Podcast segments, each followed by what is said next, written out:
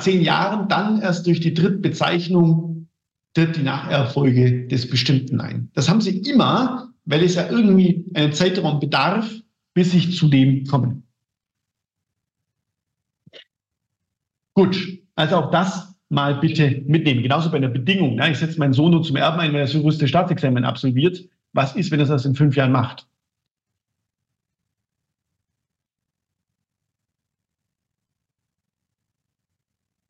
Ja, also das ist Auslegung, Herr was Sie sagen. Das guckt man noch an. Da habe ich jetzt keinen großen Zweifel, dass wir zum richtigen Ergebnis kommen. Da komme ich dann auch noch dazu. Gut, also Höchstpersönlichkeit sollte man auch mal gehört haben. Und in dieselbe Richtung geht auch die Form. Ja, ich brauche grundsätzlich für ein Testament eine, ein ordentliches Testament, 231, entweder Niederschrift eines Notars.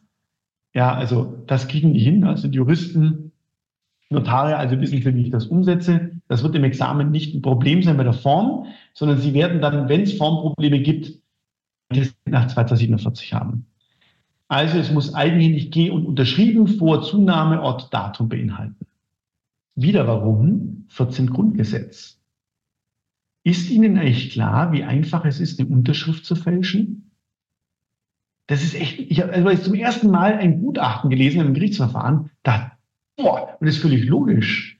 Weil, mal als Beispiel, die Frau Nagel, ja, ich weiß nicht, wie alt die Frau Nagel ist, das sage ich mal 23, ihre Unterschrift mit 18 war völlig anders als jetzt mit 23. Oder wenn sie mal 40 ist.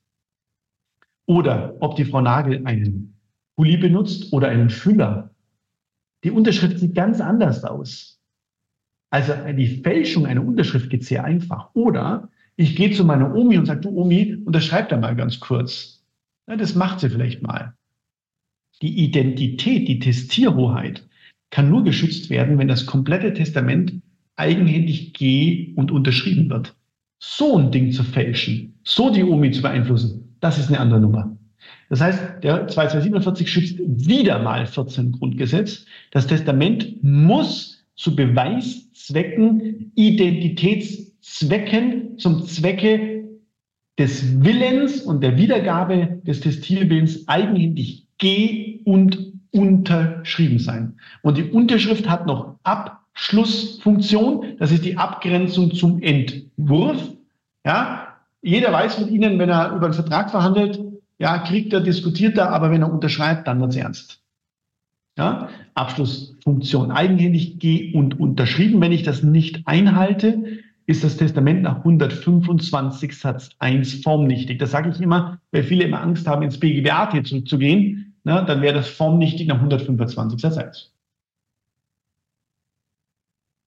So, Ort, Vor- und Zunahme sind Soll-Vorschriften. Wenn sich also die Identität, wie der Telos der Norm, aus anderen Gründen ergibt, dann ist die Nichtangabe Vor- und Zunahme Ort Datum unschädlich komme ich gleich noch zum Datum. Gut, also auch das ist, glaube ich, klar. Nächstes Problem, kein Widerruf. Ein Testament ist ja eine einseitige, nicht empfangsbedürftige Willenserklärung. Und wir wissen, nicht empfangsbedürftige Willenserklärungen können jederzeit widerrufen werden. Mal wieder, ich langweile Sie, Testierfreiheit, 14 Grundgesetze. Also Sie können es jedes Mal bringen mit dem Telos. Ich muss frei sein. Ich kann also 10, 20, 30 Testamente verfassen. Jeden Tag ein neues weil es nicht empfangsbedürftige Willenserklärung ist. Mein Testierwille ändert sich, also kann ich nach den 2253 fortfolgende auch eine Verfügung von Todeswegen widerrufen. Mal ganz kurz zuhören. Der Widerruf einer Verfügung von Todeswegen bedarf nicht der Form der zu widerrufenden Verfügung, aber einer Form bedarf der Widerruf. Nochmal langsam, was heißt das?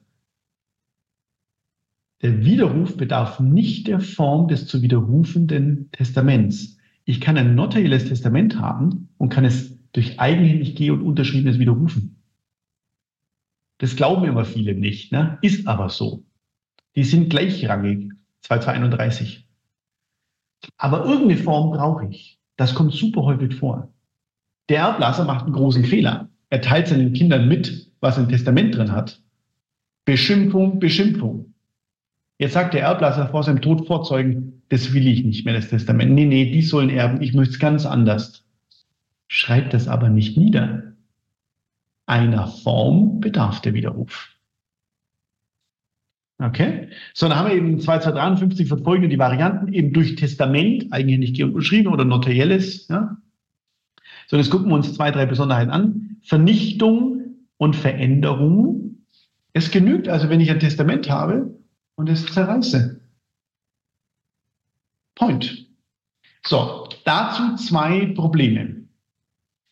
Erstens brauche ich bei dem Widerruf einen Widerrufwille. Das heißt also, wenn ich jetzt mein Testament nehme und es zerreiße, dann hätte ich keinen Widerruf, wenn ich es gar nicht zerreißen wollte. Es geht die Tür auf über Schreckeriss. Der 2255 Satz 2 spricht eine Vermutung für diesen Willen aus und sagt, wenn der Erblasser es vernichtet hat, verändert hat, dann spricht eine Vermutung dafür, dass der Aufhebungswille bestand. Eine Vermutung für den Aufhebungswillen. Wichtig aber, es wird nicht vermutet, dass es der Erblasser vernichtet hat. Das heißt, Darlegungs- und Beweislast, derjenige, der sich auf die Vernichtung und den Widerruf beruft, muss vortragen und beweisen, dass der Erblasser es selbst vernichtet hat großer Spaß. Ja, denn meistens hat der Erblasser das Ding im Safe und jetzt geht er nicht hin und sagt, schaut mal bitte alle zu, Zeugen, ich zerreiße mein Testament. Nee, nee, nee, nee, nee. Das ist super gefährlich. Ich bringe Ihnen den Standardfall in der Praxis. Der Erblasser verfasst ein Testament, macht eine Kopie, legt das Original in den Safe und gibt eine Kopie zu Beweiszwecken dem Bedachten. Ein Jahr später überlegt er sich's anders, geht zum Safe und zerreißt das Original. Die meisten denken, das wäre auch so. Das Problem ist nur, jetzt stirbt der Erblasser, der Bedachte kommt mit seiner Kopie und sagt, ich habe hier eine Kopie. Damit behaupte ich, dass es ein Testament in dieser Form gab. Und das wird er damit beweisen können. Das ist eine Kopie. Dann sagt der andere, naja, lieber Mann, ja, jetzt beweis mal bitte, dass der Erblasser es vernichtet hat. Und das kann ich beweisen, weil es kein Original gibt. Dann sage ich, Moment, Moment, aufpassen. Ich kann den Beweis mit der Kopie führen, dass es ein Testament in dieser Form gab. Wenn du behauptest, dass der Erblasser es vernichtet hat, musst du behaupten, dass der Erblasser höchstpersönlich das Ding vernichtet hat. Und das wird er nicht können. Das ist super gefährlich. Ja? Deswegen, der Jurist wird immer sagen, ich mache ein Widerrufstestament und schreibe rein, es gelten die nicht und neue. Gut, also der Erblasser selbst, und zwar höchstpersönlich, 2064 verfolgende, muss es vernichten. Ja, Werkzeug haben wir bei Hämmer. Wenn ich jetzt ein Testament nehme und es auseinanderschneide, dann ist es ein Werkzeug. Ne? Und wenn ich ein sehr feiner Herr bin und jetzt eben zu Herrn Karf gehe und sage, zerreißen Sie es für mich wie eine Schere, dann habe ich es auch vernichtet. Okay. Gut, nehmen wir zur Kenntnis. Also, aber auch Veränderungen, durchstreichen, neu formulieren, ne? geht alles 2255. Gut. Und ich habe schon mal gesagt, das ist auch meine Erfahrung, entweder haben die Leute kein Testament oder sie haben mehrere Testamente. Und wenn ich jetzt mehrere Testamente habe, stellt sich die Frage, welches greift. Und das regelt der 2258. Widerruf durch ein späteres Testament. Das ist wie bei den Katholiken, das Neue Testament schlägt das Alte. Ja? Also der 2258 sagt jetzt, und das wäre die Challenge von Ihnen, ich habe zwei Testamente und soweit das frühere zum neueren wichtig im Widerspruch steht, die müssen sich widersprechen und dann gilt der 258, schlägt das neuere das alte. Also ganz einfach, ich habe jetzt ein Testament 2002 gemacht und gesagt, Frau Graf wird meine Alleinerbin. Und jetzt habe ich ein Testament 2023 gemacht, Frau Neubauer wird meine Alleinerbin. Dann widersprechen sich die Testamente und das neue, Frau Neubauer schlägt das alte Frau Graf. Okay. Anders. Ich setze die Frau Graf 2002 zur Erbin zu ein Viertel ein und die Frau Neubauer 2023 zur Erbin zu ein Halb. Die stehen nicht ohne weiteres im Widerspruch, die können auch nebeneinander stehen. Ne? Ich setze ein Vermächtnis zugunsten der Frau von Braun ein und die Frau Neubauer zur Alleinerbin. Ein Vermächtnis in der Erbenstellung schließt sich nicht notwendig aus. Da muss ich erstmal klären, steht die Widerspruch. Also wichtig, das erstmal abgrenzen, bitte. So, und jetzt kommt auch der Gag, haben wir im Hauptkurs, jetzt auch im Examen im ersten. Wir haben ein datiertes Testament und ein undatiertes und die stehen im Widerspruch. Und wenn ich jetzt ein undatiertes habe, weiß ich ja nicht, von wann das ist. Und jetzt sagt der 2247, naja, was? Absatz 5 habe ich ein undatiertes und ein datiertes. Und die stehen im Widerspruch. Deswegen bestehen Zweifel an der Wirksamkeit. 2258, weil sie im Widerspruch stehen. Es geht nur, wenn sie im Widerspruch stehen. Dann geht im Zweifel das Datierte dem Undatierten vor. Aber nun Zweifel. Bei mir im ersten Examen konnte ein Nachbar bestätigen, dass das Undatierte neuer ist. Das ist nur eine Zweifelsregelung. Ja, dann geht auch das Undatierte vor. Gut, also das sollte man wissen, 2047, 2058. Gut. Was haben wir noch? Keine Anfechtung. 2078. Hier müssen wir aufpassen, da kommen wir nachher auch nochmal zurück. Der Erblasser widerruft zu Lebzeiten seine Verfügung von Todeswegen. Er braucht keinen Grund, nur eine Form. Nach dem Tod des Erblassers ficht ein Dritter an, 2078. Er braucht einen Grund und eine Form. Nur damit Sie den Unterschied sehen. Im BGBAT kann ja jemand, der eine Willenserklärung abgibt, widerrufen und anfechten. Im Erbrecht widerruft zu Lebzeiten der Erblasser kein Grund, nur eine Form. Und nach dem Tod des Erblassers kann ein Dritter mit Grund anfechten und mit Form. Dass das auch klar ist. 2078 fortfolgende. So, also wäre da die Frage, liegt ein Testament vor, der Erblasser ist verstorben und jetzt will ein Dritter anfechten. Wer kann nur anfechten? Ich fange von hinten an, dem die Anfechtung unmittelbar zustatte gelangt, also einen Vorteil hat, 2080 anfechtungsberechtigt. Jetzt müssten Sie Inzident prüfen, wenn das Testament unwirksam ist, wer tritt an dessen Stelle? Also gesetzliche Erbfolge oder ein anderes Testament. Anfechtungserklärung 2081 gegenüber Nachlassgericht und Frist 2082 Jahresfrist. So, die Besonderheit ist jetzt der Anfechtungsgrund. Ich fange bewusst in der Reihenfolge an, 2029, das Übergehen eines Pflichtteilsberechtigten. Das ist eine fiese Nummer, weil Sie denken an den Irrtum immer nur oder an eine Anfechtung, wenn sich jemand geirrt hat. Jetzt schauen Sie mal her. Die Frau Scherhag bekommt zu Weihnachten nicht nur ein Christkind, sondern wirklich ein Kind. Ein halbes Jahr später heiratet sie den Kindsvater. Sie hat aber, weil das Kind zu Weihnachten kam, sofort ein Testament gemacht und hat ihr Kind zum Alleinerben eingesetzt. Jetzt müssen wir aufpassen, das Testament ist anfechtbar. Weil die Frau Scherhag nach der Geburt des Kindes ein Testament verfasst hat, passt, und nach Verfassung des Testaments durch die Heirat ihres Ehemannes ein Pflichtheitsberechtigter dazu kam. Und damit kann im Falle des Todes der Frau Scherhag der Ehemann das Testament zugunsten des Kindes anfechten. 2079.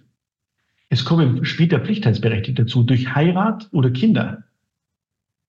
Und da denken viele immer nicht an die Anfechtung. Der Teller, der dahinter steht, ist auch noch eine Zweifelsregelung. Ne? Satz 2 ist, wenn ich an den weiteren Pflichtheitsberechtigten gedacht hätte, dann hätte ich das Testament nicht so verfasst. Weil Pflichtheitsberechtigte sehr stark, sehr nahestehende Personen sind. Also da übersehen immer viele eine Anfechtungsberechtigung. Dann 2078. Ja, okay, Absatz 1, Inhaltserklärungsirrtum ist jetzt nicht wichtig im Erbrecht. Ne? Ähm, ein Beispiel, Frau Theis erbt eine Million. Äh, ich wollte zwei schreiben. Okay, ne? vergessen wir, ist nicht relevant. Interessant ist Absatz 2, das ist wieder Ausschluss vom 14 Grundgesetz. Ich habe ein Anfechtungsrecht bei jedem Motivirrtum. Ich kann also anfechten, wenn der Erblasser durch eine irrige Annahme oder Erwartung des Eintritts und Nicht-Eintritts eines Umstandes sich geirrt hat. Ich brauche keine verkehrswesentliche Eigenschaft wie bei 119.2. Jeder Motivirrtum ist relevant. auch wenn er kein wertbildender Faktor ist. Also, ich setze meine Tochter Frau Seiler zur Erbin ein, weil sie christlich ist. Das wäre keine verkehrswillige Eigenschaft. Aber ein Motivirrtum nach 2080, 78.2. Weil der Testierwille stärker geschützt wird, 14 Grundgesetz, kann der Dritte auch deswegen anfechten.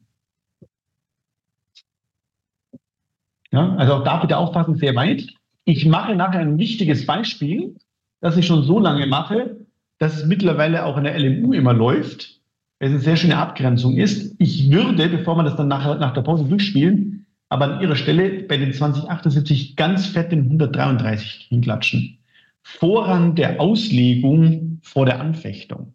Die Anfechtung spielt nämlich in der Praxis nur eine sehr geringe Rolle, weil wegen 14 Grundgesetz der Vorrang der Auslegung vor der Anfechtung gilt. Primat 14 Grundgesetz der Auslegung.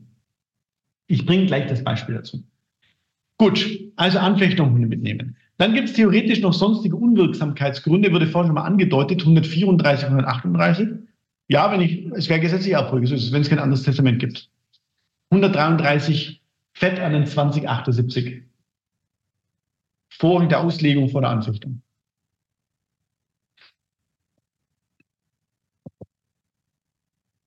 So, mit 134, 138 wäre ich verdammt vorsichtig, weil 14 Grundgesetz, weil die nächsten Angehörigen über Pflichtteil geschützt werden. Auch so mit AGG. Ne? Wir haben ja einige Aristokraten in der Kanzlei und die sind ehrlich gesagt schon häufig sehr diskriminierend, ne? vor allem die Deutschen. Das soll nämlich immer der älteste Sohn alles erben. Also Frauen haben da nicht so viel zu sagen. Immer der älteste Sohn soll alles kriegen und dann soll das Schloss und das Gut und alles bei dem und die anderen sollen nichts kriegen, damit das Vermögen, ne? können wir sagen, Diskriminierung, kann ja mal nicht sein, ne? Frauen nicht und Männer und sowieso. Naja, wegen 14 Grundgesetz bin ich ziemlich frei. Und die Töchter dann halt über den Pflichtteil. Okay, also da bitte aufpassen, da gilt wieder 14 Grundgesetz mit einem sehr starken Schutz, warum ich da sehr, sehr vorsichtig wäre.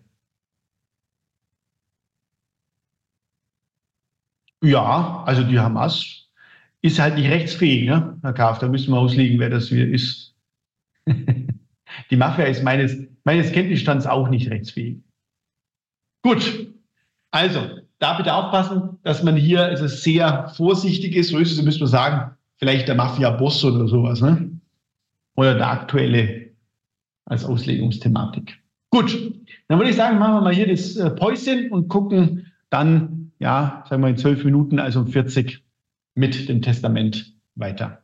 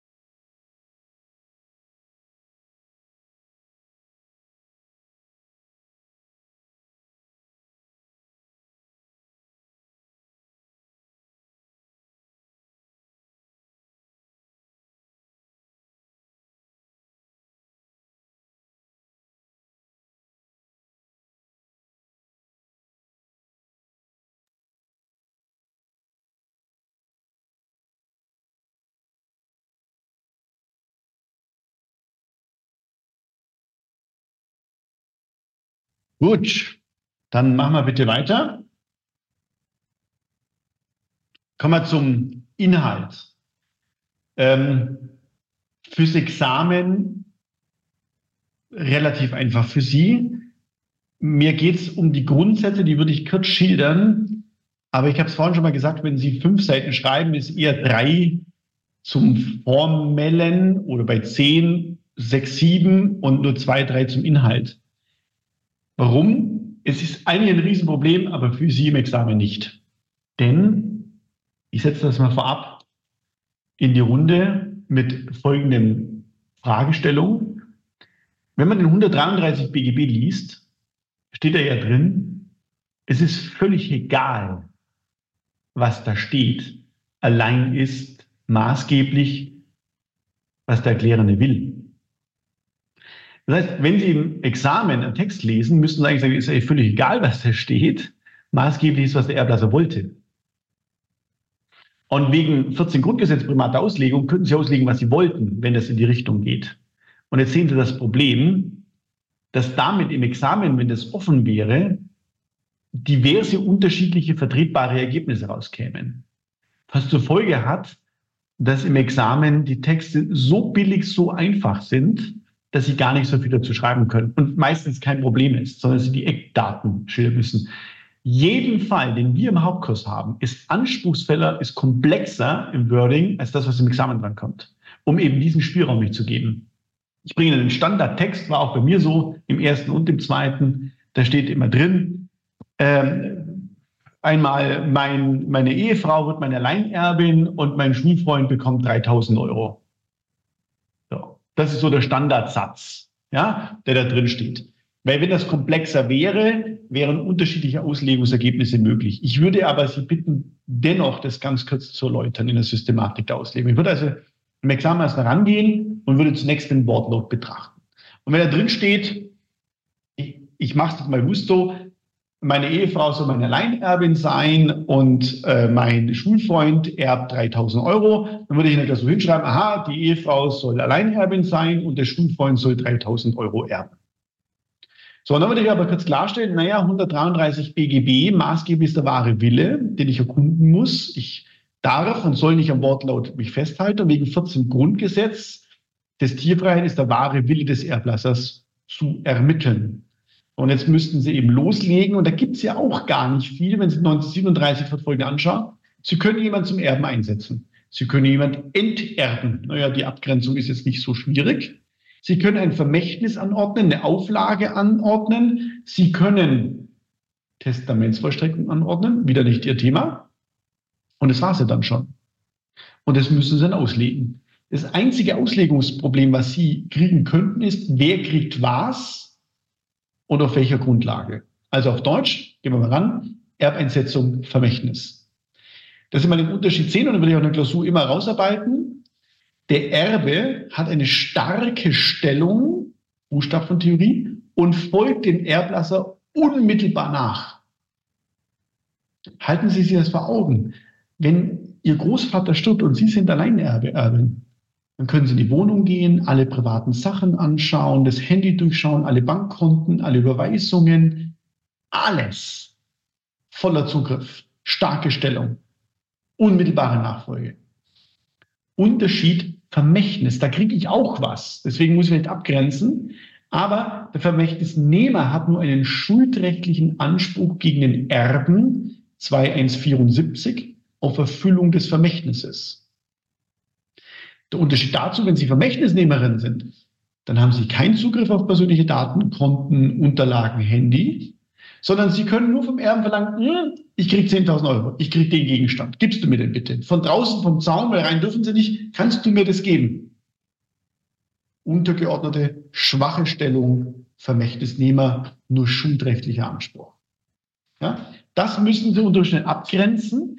Auch die Nähe zum Erblasser ist von Bedeutung. Ne? Dass ein Kind ein Ehepartner erbe wird, ist ja nicht, würde ich sagen, nicht ungewöhnlich, oder? Wenn jetzt aber drinsteht, dass jemand Kinder, Ehepartner hat und er setzt, keine Ahnung, den Pfarrer zum Alleinerben ein, dann sucht man erstmal, sagt, was, was da ist passiert. Ne? Also die Nähe zum Erblasser, Ist auch ein Kriterium Erbeinsetzung oder Vermächtnis, was Sie abgrenzen sollten. Auch die Zuordnung des Vermögens. Der BGH tendiert ab fünf Prozent des Vermögens eher zu einer Erbeinsetzung als Vermächtnis dass sie mal so einen Touch dafür kriegen. Also wie partizipiere ich dran? Wenn jemand also 30 Prozent von der Erbmasse bekommt, hat er so eine starke Stellung. Ja, der ist eher Erbe als Vermächtnisnehmer. Oder wesentliche Rechtsgüter, vor allem Immobilien oder Gesellschaftsanteile. Immobilien sind fast immer Erbeinsetzungen mit große Bedeutung, Wert am Nachlass. Ne? Also wenn da drin steht, der kriegt meine Immobilie vermacht, dann müssten Sie auslegen, uh, soll er nur Vermächtnisnehmer sein oder auch Erbe. Ja? Also dass auch hier Abgrenzung, starke Stellung, umso stärker ihr Erbeinsetzung, umso schwächer ihr Vermächtnis, auch hier in der Abgrenzung heranziehen. So, und jetzt haben wir immer wieder sogenannte subsidiäre erbrechtliche Auslegungsregeln im Gesetz. Das heißt, Auslegungsregeln, klar, aber sie sind eben nachrangig zum wahren Willen. Ich hatte schon mal erzählt, ich habe im Erbrecht promoviert und sicherlich einige hundert Entscheidungen gelesen. Und die Rechtsprechung stützt sich nie auf die subsidiären Auslegungsregeln. Die kommen immer vorher über 133 zu dem Auslegungsergebnis und sagen dann, das steht auch in der subsidiären erbrechtlichen Auslegungsregel. Und für die Abgrenzung Vermächtnis-Erbschaft haben sie den 2087. Also ich würde mich nie auf den 2087 stützen, sondern aha, da steht es auch, aber aus 133 gibt sich das ja schon. Und dann würden Sie bei mir zum Ergebnis kommen, aha, Ehepartner bekommt alles, starke Stellung, nahestehende Person, erheblicher, nämlich gesamter Anteil am Nachlass, Erbeinsetzung der Ehefrau. Der Freund, nur ein Freund, kein Verwandter, nicht unmittelbar nahestehend, 3000 Euro untergeordnet, nur schuldrechtlicher Anspruch Vermächtnis. Das heißt im Ergebnis, die Ehefrau wäre Alleinerbin und der Freund könnte von der Alleinerbin Erfüllung des Vermächtnisses verlangen. Die wichtigen subsidiären erbrechtlichen Auslegungsregeln habe ich Ihnen alle in der Übersicht hier aufgelistet, die man eben äh, kennen sollte. Auch 2084 sehen Sie der Auslegung zugunsten der Wirksamkeit wieder 14 Grundgesetz, den können Sie 1000 Mal bringen in der Abgrenzung. Ne?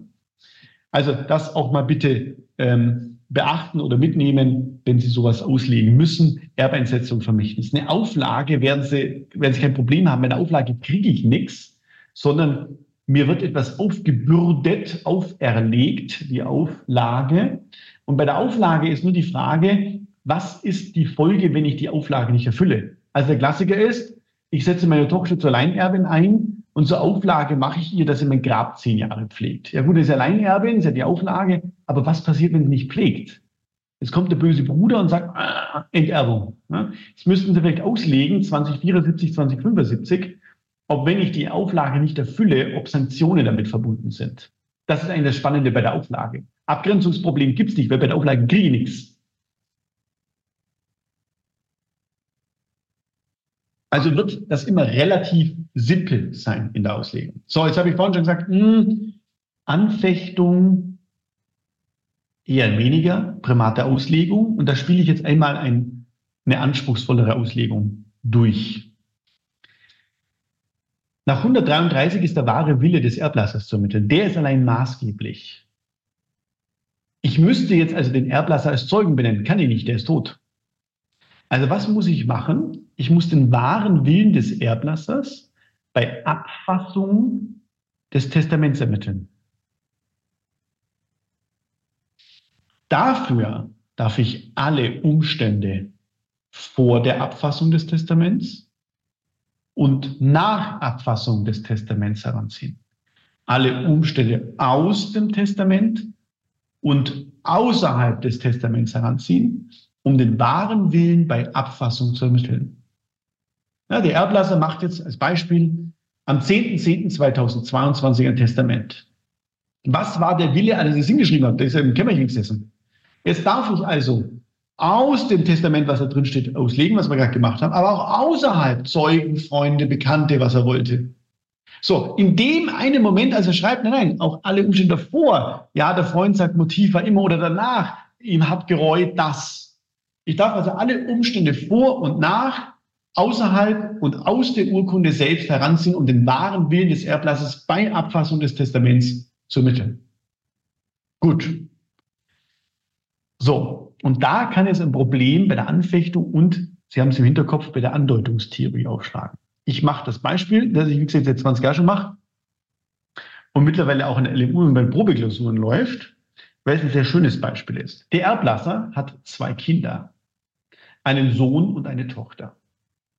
Er ist sehr christlich und geht davon aus, dass seine Tochter sehr christlich ist, weil sie ihm das auch immer sagt, und der Sohn unchristlich sei.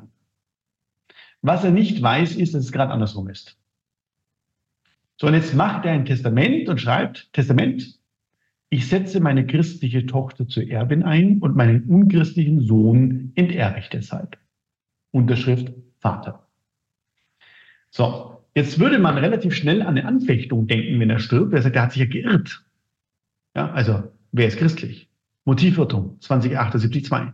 Es gilt aber 14 Grundgesetz, Vorrang der Auslegung von Anfechtung. Warum? Wenn der Sohn das Testament anfechten würde, wäre das Testament weg, der Testierwille wäre nicht gewahrt und es würde die gesetzliche Erbfolge eintreten. Ein Halb. Über die Auslegung komme ich zum wahren Willen. So, und jetzt müsste ich doch auslegen, Umstände aus innerhalb der Urkunde, vielleicht sagen Freunde noch aus, der Wille von ihm war doch, das christliche Kind zum Erben einzusetzen und das unchristliche zu enterben. Und auch 133 ist sein wahrer Wille maßgeblich, auch egal, was drin steht. Damit ergibt die Auslegung, dass der wahre Wille des Erblassers war, die Tochter zu enterben und den Sohn zum Alleinerben einzusetzen. Primate Auslegung. Point. Ja, dass es mal klar ist, wie schnell sie da hinkommt. Da steht was ganz anderes drin, aber 133 steht drin, ist völlig egal. 14 Grundgesetz des Tierfalt, das ist das Ergebnis. Naja, so nicht, ja, aber er hat sie nicht falsch bezeichnet, sondern nur der wahre Wille ist ein anderer. So, und jetzt kommt eben oder kann ein Problem aufkommen, wenn das Testament wie folgt lautet. Meine Tochter mache ich zur Alleinerbin. Und jetzt bestätigt der Freund, mit dem er sich immer zum Grillen getroffen hat, dass ihm das erzählt hat und er fand es so schade, dass sein Sohn so unchristlich ist und deswegen hat er ihn nicht zum Erben eingesetzt und die Tochter zum Alleinerben, weil die doch so christlich ist. Na, wieder ist alles andersrum. So, jetzt hätte ich ein Problem. Ich würde wieder zu dem Ergebnis kommen, Wortlaut, Tochter ist Alleinerbe. Der wahre Wille ist egal, was drin steht, der Sohn ist Alleinerbe. Das Problem ist allerdings, die Erbeinsetzung des Sohnes ist nicht in der Form des 2231 erfolgt. Ich habe die Form nicht eingehalten. Erbeinsetzung des Sohnes ist nicht in 2231 umgesetzt. Und da sagt der BGH, das sind jetzt die Grenzen der Auslegung, wenn ich nämlich aufgrund Umstände außerhalb der Urkunde, Freund, Zeuge aussagen, zu einem Auslegungsergebnis komme, das nicht mal in dem formwirksamen Testament angedeutet ist, käme ich zum Ergebnis, das nicht den Formvorschriften des Testaments entspricht. Sohn Alleinerbe. Damit kann ich zu diesem Auslegungsergebnis nicht kommen. Folge ist, die Tochter ist Alleinerbin. Aber der Sohn kann anfechten. Erst dann greift die Anfechtung.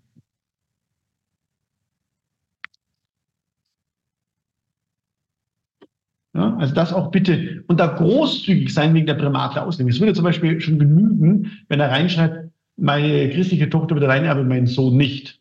Das würde genügen, ist angedeutet. Der Sohn ist genannt. Das Problem ist, wenn der Sohn nicht genannt ist. Also auch da ein bisschen auslegen, ein bisschen was bringen wegen 14 Grundgesetz, Primate Auslegung, 133 wahre Wille maßgeblich. Häufig steht fast nichts drin. Sie können nicht viel schreiben. Zeigen Sie ein bisschen was, Erbeinsetzung, Vermächtnis, schuldrechtlicher Anspruch, unmittelbare Rechtsnachfolge, Abgrenzung, starke Stellung, nächster Lebensangehöriger und so weiter. Ne? Dass Sie ein bisschen was formulieren, aber Sie werden nicht viel formulieren können. Gut. Gehen wir mal zu ein paar Besonderheiten jetzt Hohe Nachherrschaft, ne? Also, uh, das kann auch ein großes äh, Feld werden. Das kann ich gar nicht so umfangreich machen. Entspricht auch nicht dieser Examensrelevanz. Kommt immer mal wieder dran, aber nicht dieser Riesenburner. Die Nach- und Erbfolge, das sollte Ihnen klar sein, ist für den Erblasser die stärkste Möglichkeit, langfristig seine Testierwillen durchzusetzen. Ich kann zum Beispiel sagen, wenn ich versterbe, soll mein Ehepartner Erbe werden, vielleicht noch 20 Jahre, und danach soll alles an meine Kinder übergehen. Ja, das wäre möglich. Ich kann eine sehr lange Bindung herbeiführen.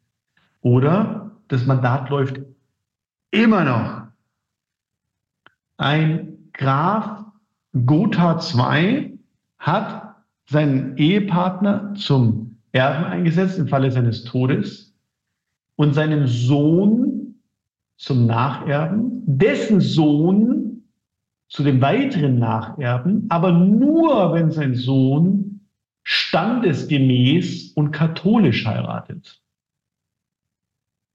Ja, geht wieder alles, 14 Grundgesetz. Der Sohn hat nicht nur standesgemäß geheiratet, er hat sogar Gotha I geheiratet, eine Prinzessin aus dem regierenden Haus, leider evangelisch. Dass Sie mal sehen, wie weit Sie die Bindung ansetzen können. Ja, das geht mit einer und Nacherbschaft. Ich kann sehr lange Vermögenswerte konkreten Personen und so weiter zu oder zuordnen und auch entsprechend vornehmen. Wichtig, dann ist der Vorerbe erstmal Erbe des Erblassers, auflösend bedingt und der Nacherbe ist aufschiebend bedingter Erbe. Wichtig, häufiger Denkfehler, der Nacherbe ist nicht Erbe vom Vorerben. Sowohl der Vor- als auch der Nacherbe sind Erben des Erblassers. So, und dann ist natürlich der Standardstreit, der immer wieder aufschlägt. Jetzt tritt die Nacherbfolge ein. Was ist denn dann noch da? Ja, 2.1.10 verfolgende, ja, was aus der Vorerbenmasse noch da ist. Wichtig, dingliche Surrogation, 2.1.11 verfolgende. Wenn also der Vorerbe mit Gegenständen aus der Vorerbmasse Verfügungen vornimmt, treten die Ersatzgegenstände in die Vorerbmasse rein. Und sehr interessant ist die Bindungswirkung 2.1.13 für Grundstücke. Also wenn ich jetzt zum Beispiel möchte, Immobilien sehen Sie wieder sehr wichtiger Vermögenswert, dass die Grundstücke im Familienbesitz bleiben, dann setze ich vielleicht den Ehepartner oder das Kind zum Vorerben ein und dessen Kinder wieder zum Nacherben und der kann nicht über diese Immobilien verfügen.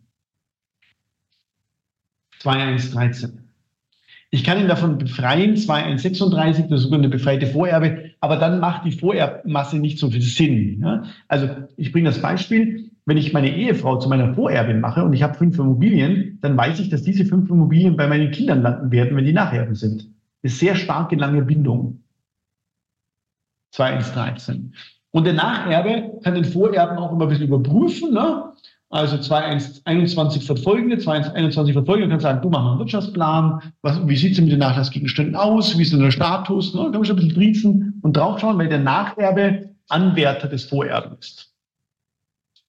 Das ist auch so der Hintergedanke. Das ist aber schon wieder ziemlich komplex. Deswegen halte ich mich hier auch wieder ein bisschen kürzer in der Abgrenzung und in der Auslegung.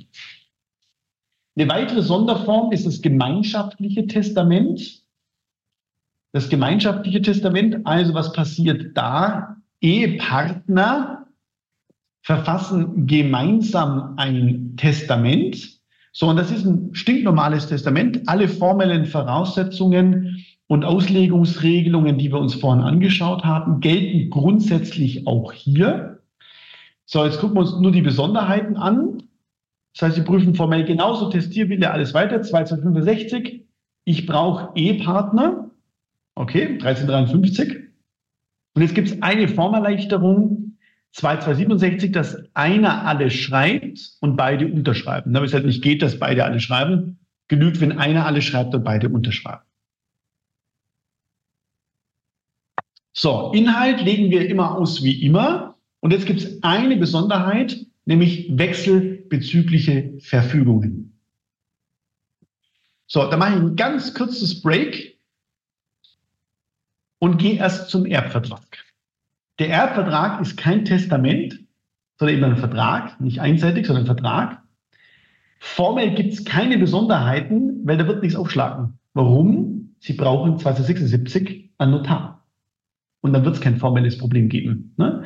Also, das, also wenn der Notar was kann, ist das noch checken. Ich brauche also einen persönlichen Abschluss, Seite 74. Ich muss unbeschränkt geschäftsfähig sein. Klar ist auch ein Vertrag, nicht 16, sondern 18, sondern Vorschrift zu 2029. Form, Notar, fertig. Das wird kein Problem sein. Ich kann mir nicht vorstellen, dass Sie sagen, lieber Student, überprüfe, ob ein Notar sowas machen kann. So, jetzt kommen wir zum Inhalt. Das ist auch eine Verfügung von Todeswegen. Jetzt haben wir nämlich zwei Möglichkeiten. Das ist viel nicht klar.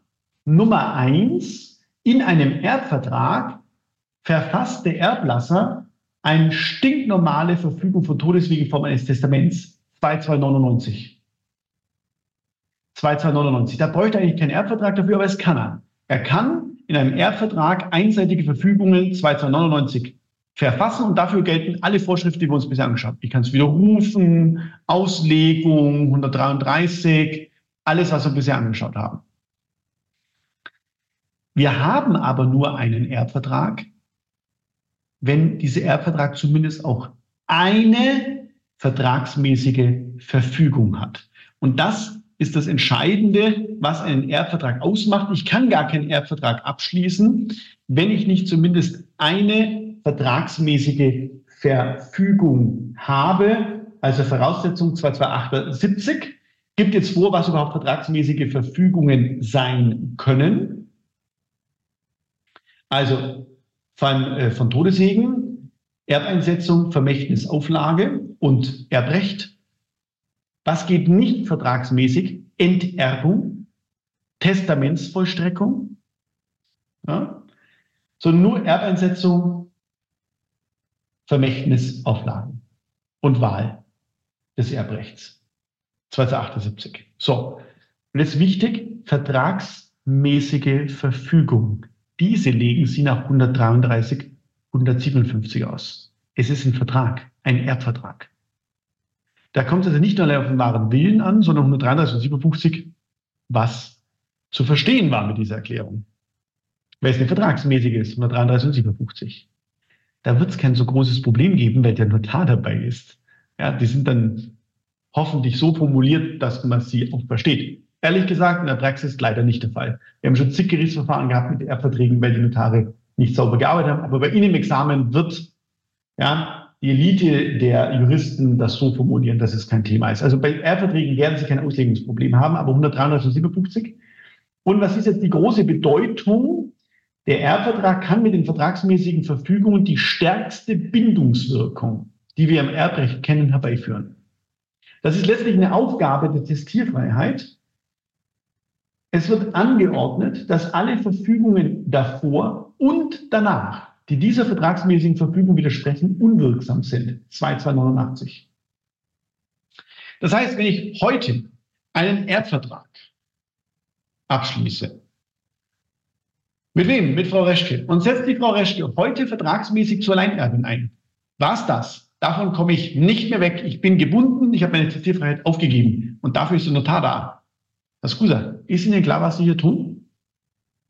Ja? Hinweispflicht. Also die stärkste Bindung, die wir kennen, sowohl zu Lebzeiten, ich komme nicht mehr weg, als auch nach dem Tod komme ich von diesem Erbvertrag nicht mehr weg. Nur noch durch 290 Aufhebung, ja, Rücktritt, aber unter uns, ich, erkläre, ich vereinbare keinen Rücktritt, weil ich mache nur einen Erbvertrag, wenn ich ja die Bindung haben will, ne, zur Klarstellung.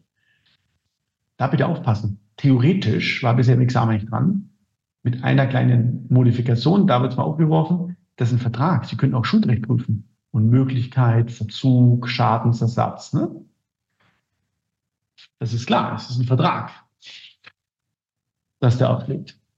Aber sonst komme ich nicht mehr weg wenn die dann heiraten oder Ehegatten sind, die können durch Gemeinschaftstestament 2092 können sie es aufheben, aber sonst komme ich nicht weg von diesem ja, Vertrag. Und der Rücktritt muss ich vorbehalten oder eine grobe Verfehlung haben und dann nach 2096 notariell zurücktreten. Also sehr hohe Anforderungen. Ich komme von dieser vertragsmäßigen Verfügung nicht weg. Deswegen mache ich sie ja auch. Also machen wir das Beispiel. Warum setzt sich die Frau Reschke heute zur Alleinerbin ein? Weil ich sage, oh, ich bin allein, wohne in meiner Wohnung. Könnten Sie mich ein bisschen unterstützen? Ja, äh, dass sie in meinem Haushalt aushelfen, ein bisschen kochen und dann sagt die Frau Reschke, ist ja nett, aber was habe ich davon? Ne? Dann sage ich, ich setze sie zu meinen Alleinerben ein. Ja, genau. Frau Reschke ist schon happy.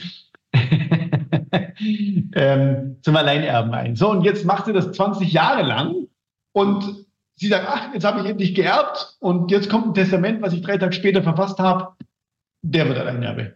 Ne? Jetzt will sie eine Bindung, sie will eine Sicherheit. Und dafür ist der Erbvertrag. Ich bind mich bereits zu Lebzeiten. Okay? Gut.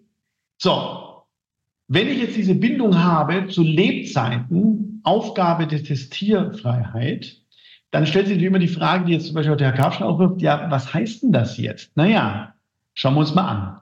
2286, Verfügung unter Lebenden bleibt grundsätzlich möglich. Das heißt, auch wenn ich die Frau Reschke jetzt vertragsmäßig zur Alleinerbin eingesetzt habe, mit dieser Bindungswirkung 13357, kann ich zu Lebzeiten Gegenstände wegveräußern. Geht. Weg. Nur beeinträchtigende Schenkungen gehen nicht. Eine Beeinträchtigungsabsicht wird bei Schenkungen vermutet nach dem BGH. Ist ja logisch. Bei Schenkung heißt, es fließt ab und es gibt keine Gegenleistung. Ja? Also, das wäre grundsätzlich immer nur bei Anstandsschenkungen und so weiter. Dann hat der Neffe studiert, ich gebe mal 2000 Unterstützung oder sowas, wäre es nicht der Fall. Aber sonst grundsätzlich immer bei Schenkungen. Das heißt, ich kann dann rangehen und vom Beschenkten Herausgabe verlangen, 288 genauso Vermächtnis oder ähnliches, bereicherungsrechtliche Rückgabeansprüche. Also er kann zu Lebzeiten verfügen, aber nicht schädigen. Und der Erblasser kann anfechten. Ja, Moment. Wir haben vorhin gesagt, der Erblasser kann zu Lebzeiten widerrufen und nach seinem Tod Dritte anfechten. Okay. Beim Erbvertrag kann der Erblasser wegen der Bindungswirkung 289 zu Lebzeiten nicht widerrufen. Und deswegen kann er anfechten. Aber er braucht einen Anfechtungsgrund. 281. Form 282, kein großes Problem. Notar beurkundet und Frist. Da muss er sich aber irren, dass ich davon wegkomme. Gut. Das heißt also, ich habe eine sehr, sehr starke Bindung, die da eintritt. Zu Ihrer Frage, das wäre jetzt beim Vermächtnis, ja, ob sich dann auch, das wäre zwar 75, Schadensersatz, nee. Und jetzt müsste man halt fragen, ob das Surrogat sich hierauf erstreckt. Wohl nein. Also wenn ich das nur lese.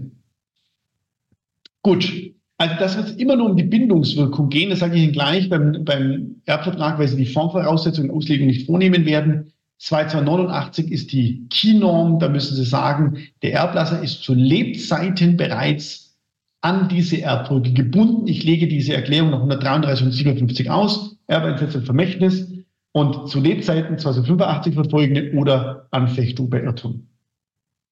So, jetzt komme ich wieder zum gemeinschaftlichen Testament zurück. Ehegatten können auch eine Bindung herbeiführen durch gemeinschaftliches Testament, durch wechselbezügliche Verfügungen.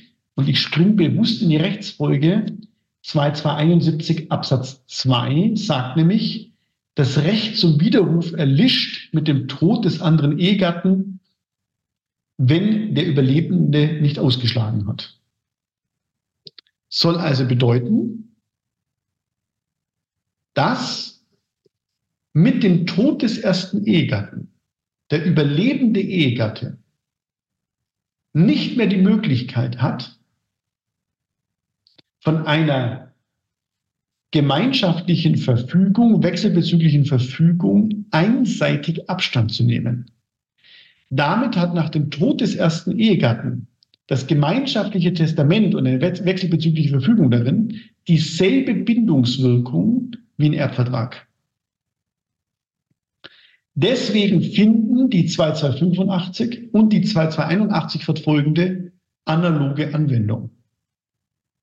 Also bei einem gemeinschaftlichen Testament für eine wechselbezügliche Verfügung hat die wechselbezügliche Verfügung nach dem Tod des ersten Ehegatten und nicht erfolgter Ausschlagung dieselbe Bindungswirkung, analoge Anwendung, wie der Erbvertrag, sodass die 2285 verfolgende und die 2281 verfolgende analoge Anwendung finden.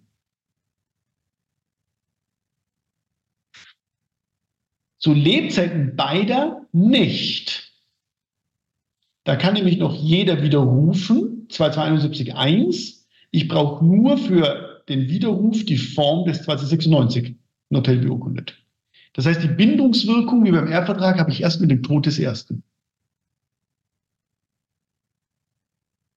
So, und jetzt wissen Sie wahrscheinlich, was im Ergebnis rauskommt. Wann haben wir wechselbezügliche Verfügung? Na, wie beim Erbvertrag, wenn eine Bindungswirkung gewollt ist. Und deswegen sagt der BGH, lege ich die wechselbezügliche Verfügung nach 133, 157 aus. Ich würde auch immer wieder die Parallele zum Erbvertrag bringen. Also beide Ehepartner, Sicht beider Ehepartner lege ich aus, ob die Bindungswirkung gewollt war. Und ob das jetzt beim Erbvertrag oder beim Gemeinschaftstestament ist, relativ simpel. Wann will man in der Regel eine Bindung, wenn ich ein Do- und Des-Verhältnis habe? Also wenn es eine Gegenleistung gibt. Beim Erbvertrag von bei der Frau Reschke, Sie kümmern sich um ein Haushalt und kriegen dafür eine Erbschaft. Do- und Des-Verhältnis. Gemeinschaft, Testament, Auslegungsregel, Subsidiär 270 Absatz 2. Ich setze dich zum Erben ein, damit du mich zum Erben einsetzt. Ich setze dich zum Alleinerben ein und nach dem Tod von dir mein Kind. Ja, Im Do-Udes-Verhältnis. Na, ich sehe schon, Reschke ist schon Erbschleicher, ne? Schon hinterher.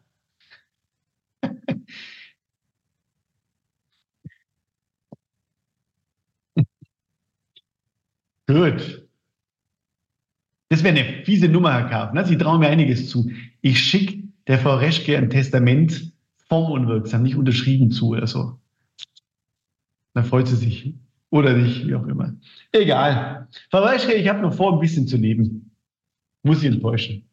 Das sage ich immer. Bei mir war mal letztes Jahr so eine Mandantin, die hat keine Kinder, kein nix. Ihr Bruder ist Pfarrer und sie ist, was weiß ich, 65. Und dann habe ich erklärt, was sie alles machen kann mit ihrem Nachlass, Stiftungen, sonst irgendwas, Firmen, bababa. Und dann sagt sie, Herr Skusa, aber nicht, dass Sie mich so beraten, dass Sie sich selber zum Erben einsetzen. Dann habe ich gesagt, Sie, Frau S., seien Sie nicht böse, gell, aber Sie sind 65, jetzt leben Sie noch 30 Jahre. Was will denn ich mit 70 oder so mit Ihrer Kohle? Ist ja völlig unspannend, oder? Frau Reschke, das müssen Sie sich auch überlegen. Ja? Ich habe kein schnelles Ableben vor. Gut, also das haben wir auch gelehrt.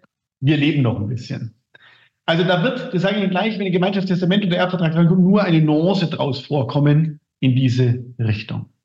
So, und jetzt müssen wir noch mal ein bisschen mehr aufpassen, weil ich noch mal eine Skizze hochziehe, genau.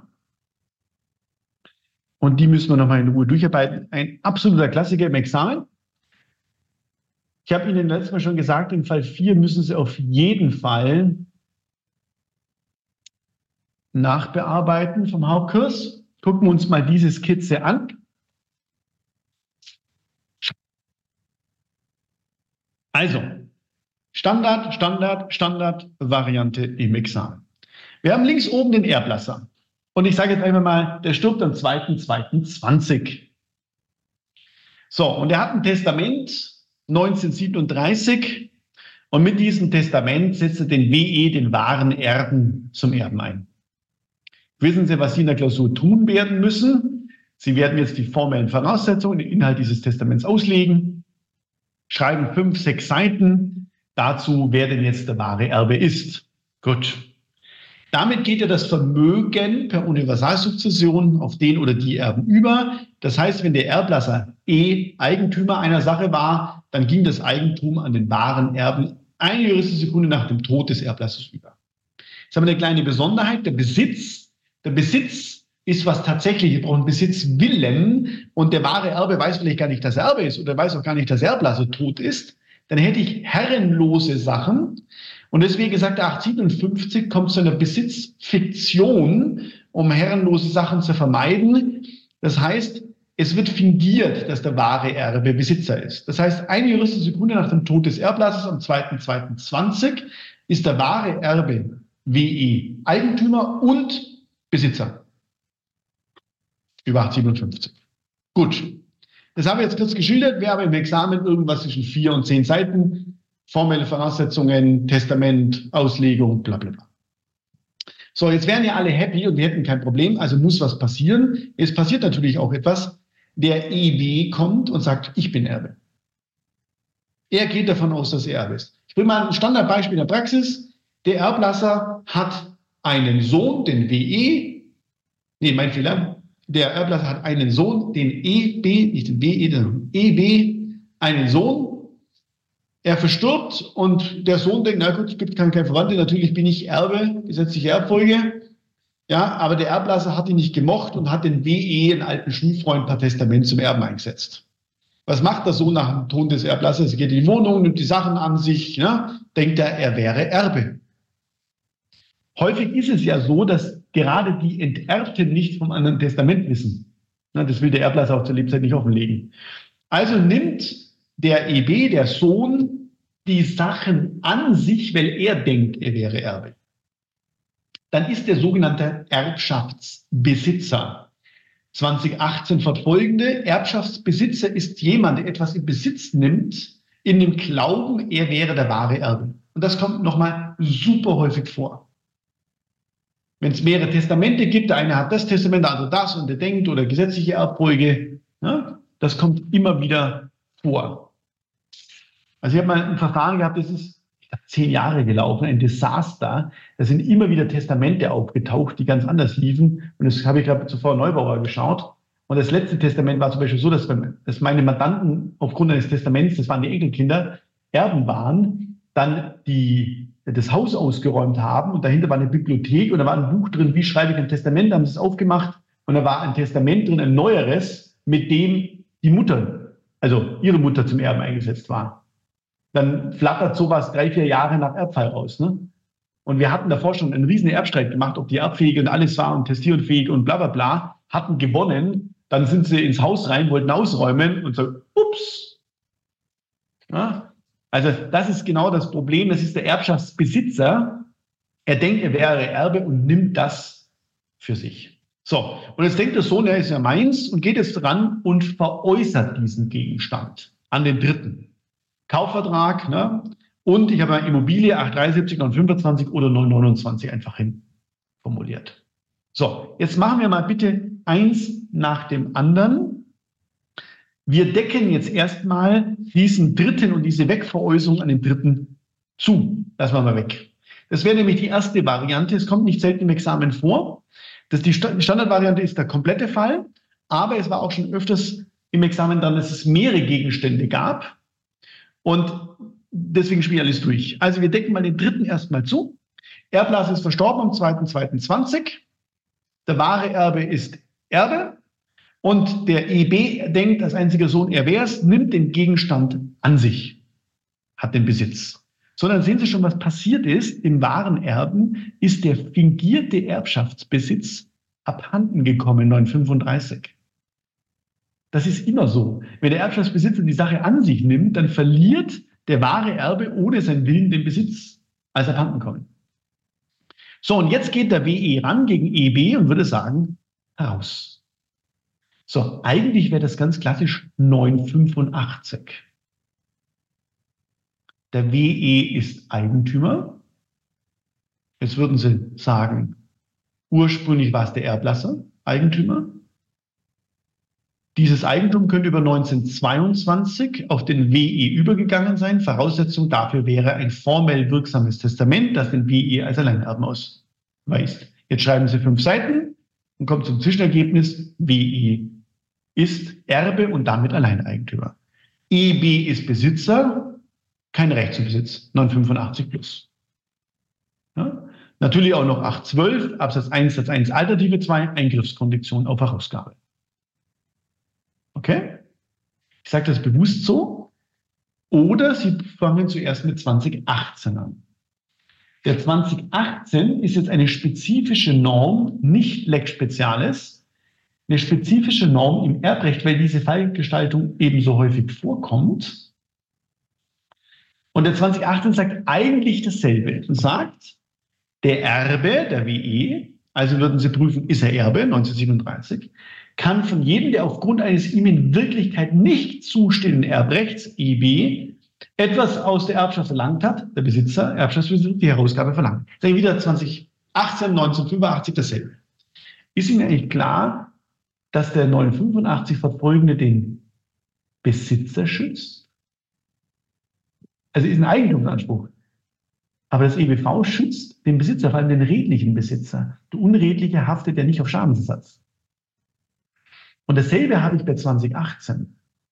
Die 2018 verfolgenden schützen vor allem den redlichen Erbschaftsbesitzer. Und das werden wir gleich sehen, noch stärker als das EBV, weil wir in der Praxis noch sehr viel häufiger aus Versehen einen Erbschaftsbesitzer haben. Ne? Also wenn ein Elternteil äh, stirbt und man denkt, ist einzige Kind, ich bin Erbe, das ist ganz normal, dass ich es an mich nehme. Es kommen vielleicht Jahre später Testamente auf.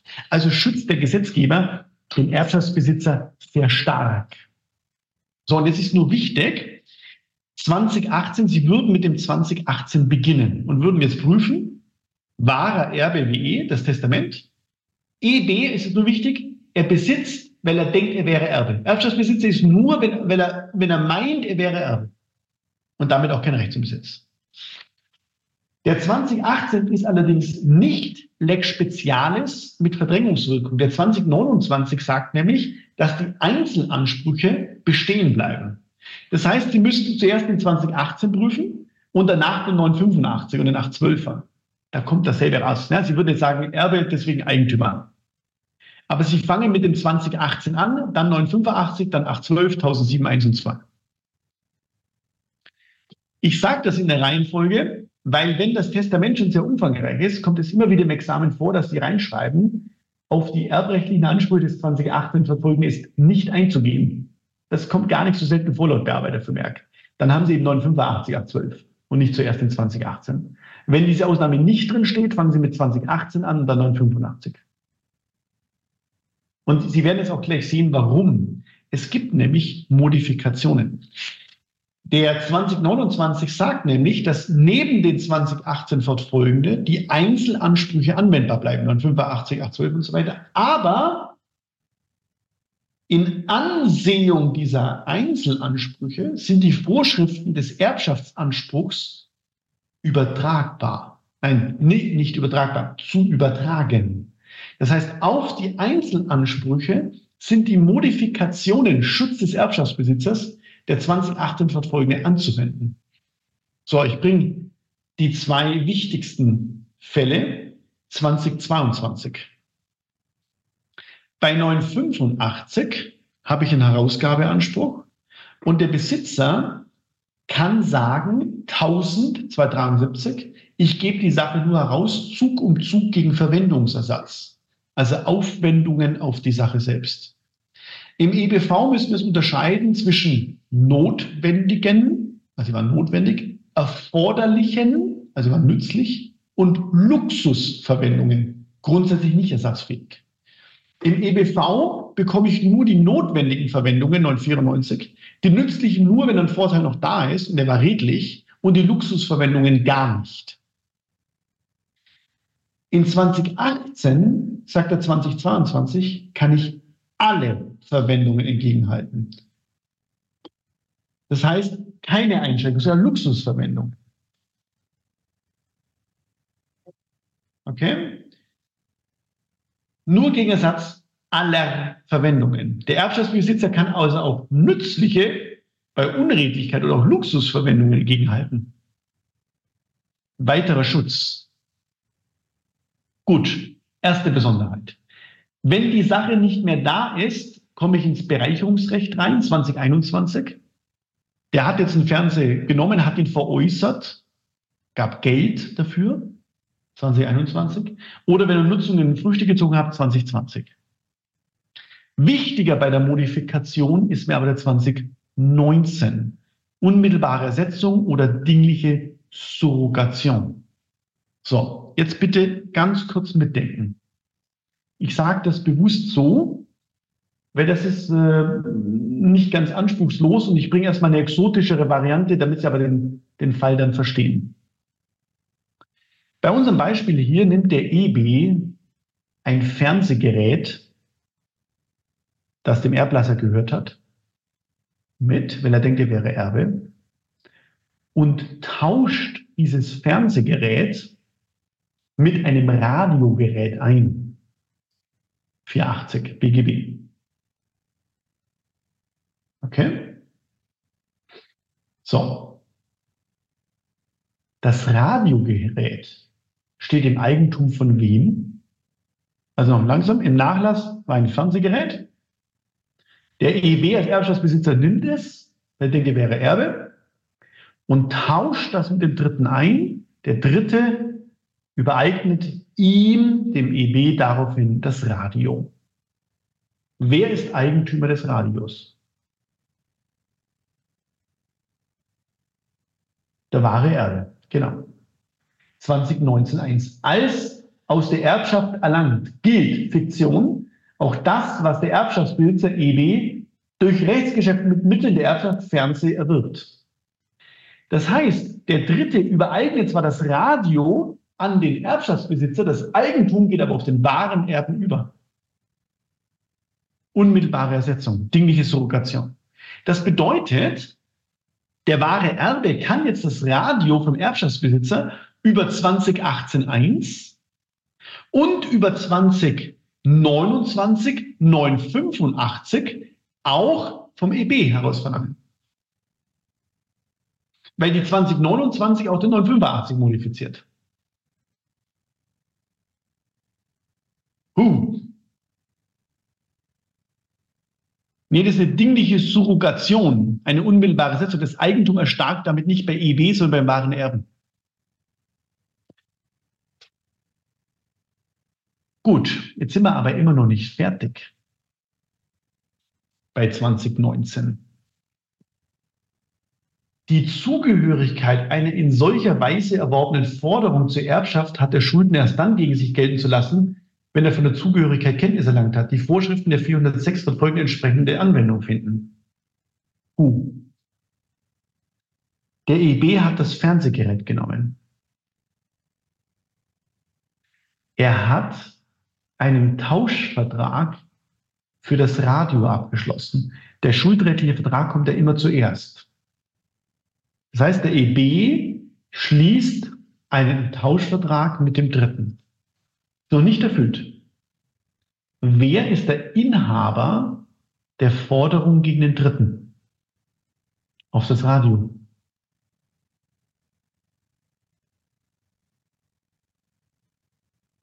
Wieder der wahre Erbe. Weil die Forderung aus dem Verkauf, aus dem Tausch des Fernsehs erfolgte, gehört zum Nachlass. So, und jetzt wird es eben komplex. Da geht auch schon die Frage von vorüber hin. Jetzt mache ich keinen Tausch, sondern was wahrscheinlicher ist, ein Kauf oder einen Verkauf. Der Erbschaftsbesitzer, was ja in der Praxis häufig vorkommt, versilbert jetzt den Nachlass. Er nimmt das Fernsehgerät und verkauft das Fernsehgerät für 200 Euro an den Dritten. Dann gehört die Kaufpreisforderung nach 433.2 dem wahren Erben 2019.1. Wenn jetzt der Dritte den Kaufpreis dem EB bezahlt, weil er denkt, es wäre sein Vertragspartner. Dann tritt nach 2019 2 407 Erfüllung ein, obwohl er einen Nichtgläubiger zahlt.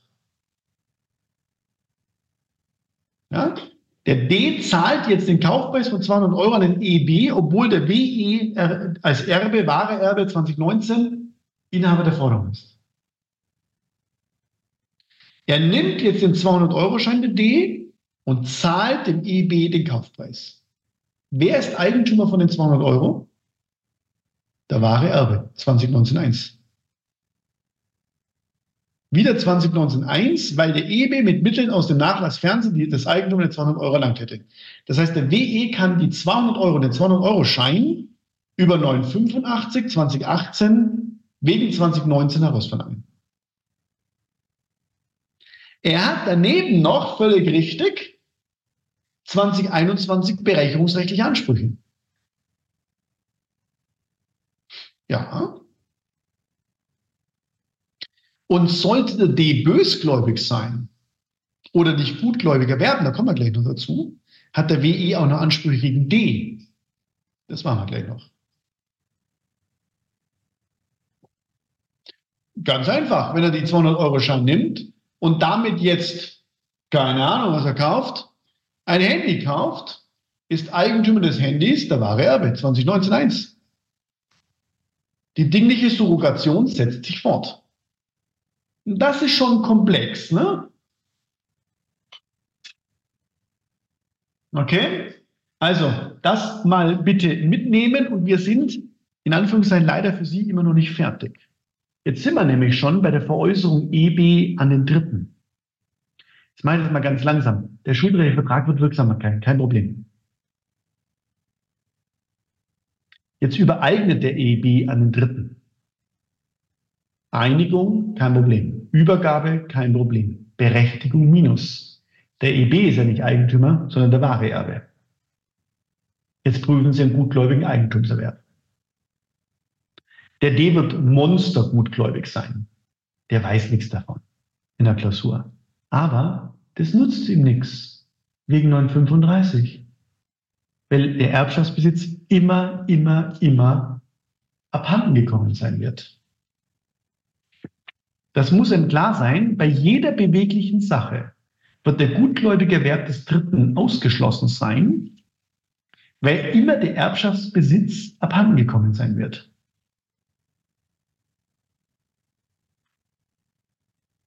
Das sollte man auch mal realisiert haben. So, und das kann ich nur in einer Variante überwinden, wenn nämlich der EB einen Erbschein hat. 2353, der Erbschein ist ein Legitimationspapier. Und es wird immer kurz klarstellen, und Sie hören in der Klausur, der nicht konstitutiv wirkt, nicht begründend. Ist nur ein Zeugnis. Ich gehe auf die Bank und sage, du, ich bin Erbe, von dem zahlen wir das aus. Da sagt der Banker jetzt, das kann mir jeder sagen, hey, ich bin Anwalt, glauben Sie mir? Sagt er, nö. Ich gehe zum Grundbuch, sag, schreib um, sagt Grundbuch, kann jeder werfen. Dafür gibt es den Erbschein. Okay? Als Legitimation, als Abwicklungspapier, ist ein Zeugnis, der Erbschein. Der wird nicht konstitutiv, das habe ich ja studiert immer nie kapiert, warum das immer drin steht. Jetzt kapiere ich. Der Erbschein wird nämlich vom Amtsgericht ausgestellt. Und dann denken immer viele wie ein Urteil, das, das führt zur Rechtskraft. Nee, nee, nee. Das ist nur ein Zeugnis. Da steht Amtsgericht München, Nachlassgericht, Erbschein, es wird bezeugt, dass nachdem am so und so vielen Verstorbenen sowieso, Herr sowieso alleine Erbe ist. Das ist nur ein Zeugnis. Das wird nicht konstruktiv. Könnt klarstellen. Also ich werde nicht Erbe, nur weil ich im Erbschein drin stehe. So, wenn jetzt ein Erbschein vorliegt, dann wird der D wahrscheinlich redlich erwerben, denn nach 2, 3, 65, 66 habe ich einen öffentlichen Glauben, dass derjenige, der im Erbschein drinsteht, Erbe ist. Dafür ist der Erbschein da, um das Abhandenkommen des Erbschaftsbesitzes zu überwinden.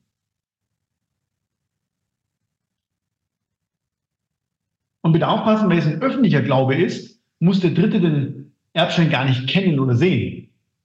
Es muss nur ein geben.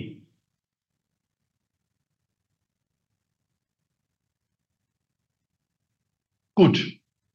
So, und das ist eben genau die Frage, ob der Dritte gutgläubig das Eigentum äh, erwirbt oder nicht, also ob es einen Erbschein gibt oder nicht, ob er gutgläubig ist oder nicht, 2, 3, 65, 66. Und je nachdem hat der wahre Erbe gegen den Dritten eben 985er Ansprüche oder nicht. Also hat der D nicht gutgläubig erworben, dann 985er Ansprüche. Bitte aufpassen, keine 2018, weil der D erwirbt er nicht aufgrund eines Erbrechts, sondern aufgrund des Kaufvertrages.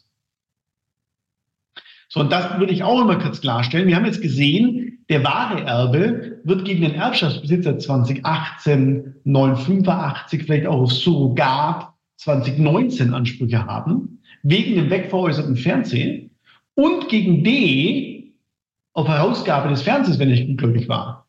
Da würde ich immer die Konkurrenzen kurz erläutern. Also, der WE wird wahrscheinlich gegen EB 2018, 985, 812, 2019, 2021 Ansprüche haben, würde ich immer sagen, naja, die hat er alle, passt schon, aber insgesamt nur einmal. Echte Anspruchskonkurrenz. Okay? Dann wird er wahrscheinlich noch, wenn der EB an D veräußert, den 816 haben, wenn die Verfügung wirksam ist.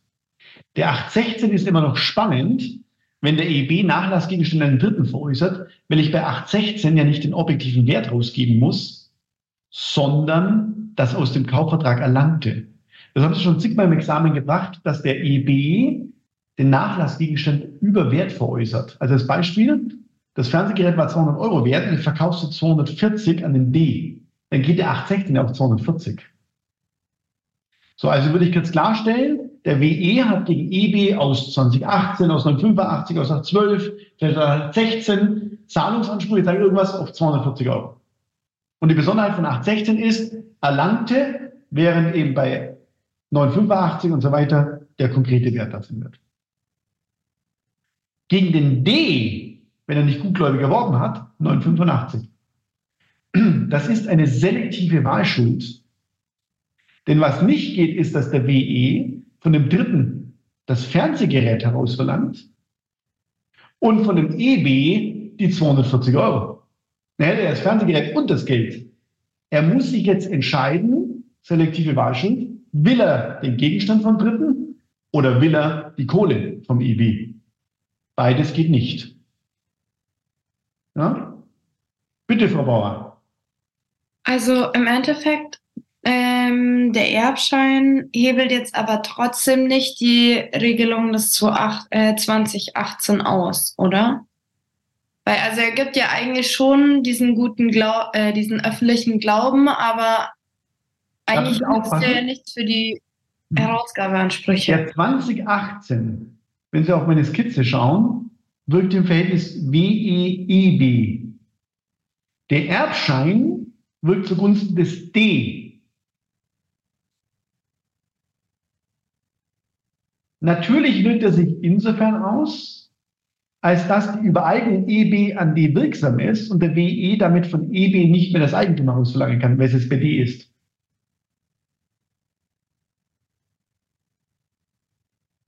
Huh, da rattert es noch bei Frau Bauer, das ist klar. Also der Erbschein wirkt im Verhältnis WE. Der 2018 Verhältnis WE-EB. Okay, passt, danke. Gerne. Ja, wie oft, immer, wenn sie halt falsch sind. Ne? Es kommt schon häufiger vor, dass falsche Erbstände gezogen werden. Aber jetzt eine Zahl kann ich Ihnen dazu nicht sagen. Gut. Zweite Abwandlung, Fall 4. Der EB veräußert an D ein Grundstück. So, da läuft alles genauso, wie wir es gerade durchgespielt haben. Und da muss ich nur eine Besonderheit vor Augen halten. Es gibt zwei Möglichkeiten. Also bitte den Fall 4 nachbearbeiten auch. Das ist der wichtigste, den ich auch genannt habe.